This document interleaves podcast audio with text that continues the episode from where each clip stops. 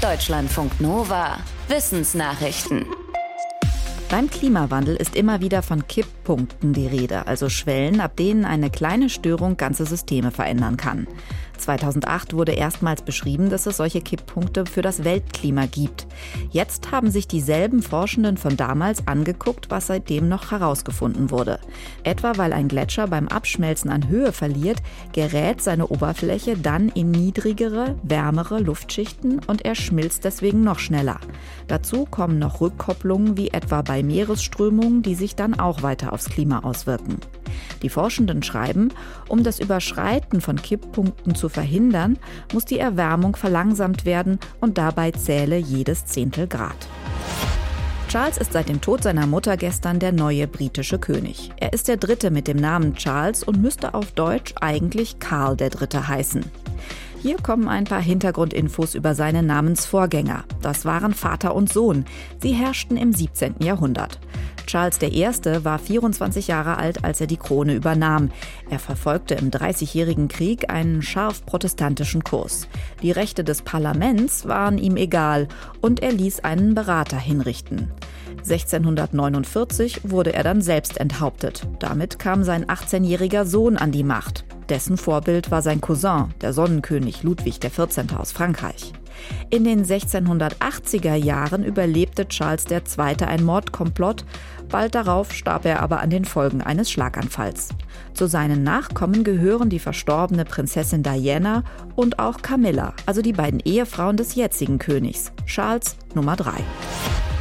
Vögel sind im Vergleich zu vielen Säugetieren ziemlich klein. Sie haben kleinere Köpfe und noch kleinere Gehirne. Und trotzdem sind einige von ihnen ziemlich intelligent. Krähen und Papageien sind bei Experimenten zum Teil ähnlich schlau wie Schimpansen. Wie Vögel das schaffen, das hat sich die Biopsychologie unter anderem der Ruhr-Uni Bochum gefragt. Bekannt ist, dass die Hirnmasse von Vögeln besonders dicht gepackt ist mit Nervenzellen. Aber die müssen ja auch mit Energie versorgt werden. Also entschied das Team, Messungen bei Tauben zu machen.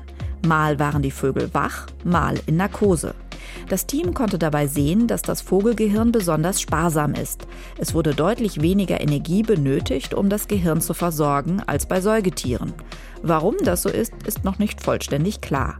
Bei Menschen zum Beispiel macht das Gehirn nur etwa 2% des Körpergewichts aus, es verbraucht aber bis zu ein Viertel der Körperenergie. Damit ist es energetisch gesehen das mit Abstand teuerste Organ unseres Körpers. Wenn Exoplaneten untersucht oder entdeckt werden, dann ist eine der interessantesten Fragen, ob es dort Wasser gibt. Denn Wasser ermöglicht theoretisch Leben. Aus einer neuen Studie geht jetzt hervor, dass viel mehr Planeten große Wassermengen haben könnten als bisher angenommen. Sie könnten sogar halb aus Wasser und halb aus Gestein bestehen. Allerdings steckt das Wasser womöglich in den Felsen und kommt nicht als Ozean oder Fluss daher. Der Nachweis ist nicht so einfach. Man kann wasserreiche Exoplaneten selbst mit Teleskopen nicht direkt sehen. Messbar sind aber Veränderungen in der Strahlung und der Bewegung eines Sterns, während ein Planet um ihn kreist. Damit können Größe und Masse bestimmt werden und aus der Kombination dieser Werte lassen sich Rückschlüsse auf die Zusammensetzung eines Planeten ziehen. Jetzt wurden Daten von 43 Himmelskörpern zusammengeführt und daraus leitet das Team ab, dass es in der Milchstraße wohl einige Exoplaneten mit Wasser geben könnte. Wenn in Städten Grünflächen seltener gemäht werden, dann kann das das Vorkommen und die Artenvielfalt von Insekten und anderen Krabbeltieren fördern. Ein Biologieteam an der FU Berlin hat festgestellt, dass unter anderem Wildbienen, Schmetterlinge und Wanzen profitieren. Mücken oder Wurzelschädlinge vermehrten sich dagegen nicht stärker, wenn das Grün länger stehen blieb. Das liegt womöglich daran, dass sie auf selten gemähten Wiesen wiederum mehr Feinde haben, wie bestimmte Käfer, Wespen oder Spinnen. Die Fachleute empfehlen deshalb, dass Städte und Gemeinden und auch private Besitzer Grünflächen nur zweimal im Jahr mähen. Damit wird die Artenvielfalt gefördert. Die Studie ist nachzulesen in der Fachzeitschrift Urban Forestry and Urban Greening. Darin werden 26 Studien aus verschiedenen Ländern Nordamerikas und Europas verglichen. Esel helfen den Menschen schon seit etwa 7000 Jahren. Das zeigen Genanalysen von modernen Eseln und von alten Eselüberresten. Als Lasttiere ermöglichten sie Menschen, sich über längere Strecken fortzubewegen, vor allem in halbtrockenen und hochgelegenen Gegenden. Trotzdem wurde ihre Geschichte bisher wenig erforscht, zum Beispiel im Vergleich zu Pferden. Jetzt aber widmet das Fachmagazin Science ihnen das Titelbild. Eine Studie darin zeigt, dass Esel schon etwa 5000 vor Christus in Ostafrika gehalten wurden. Von dort expandierten sie auf den gesamten Kontinent und auch weiter nach Europa und Asien.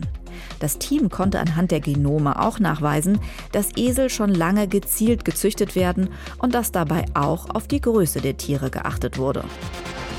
Deutschlandfunk Nova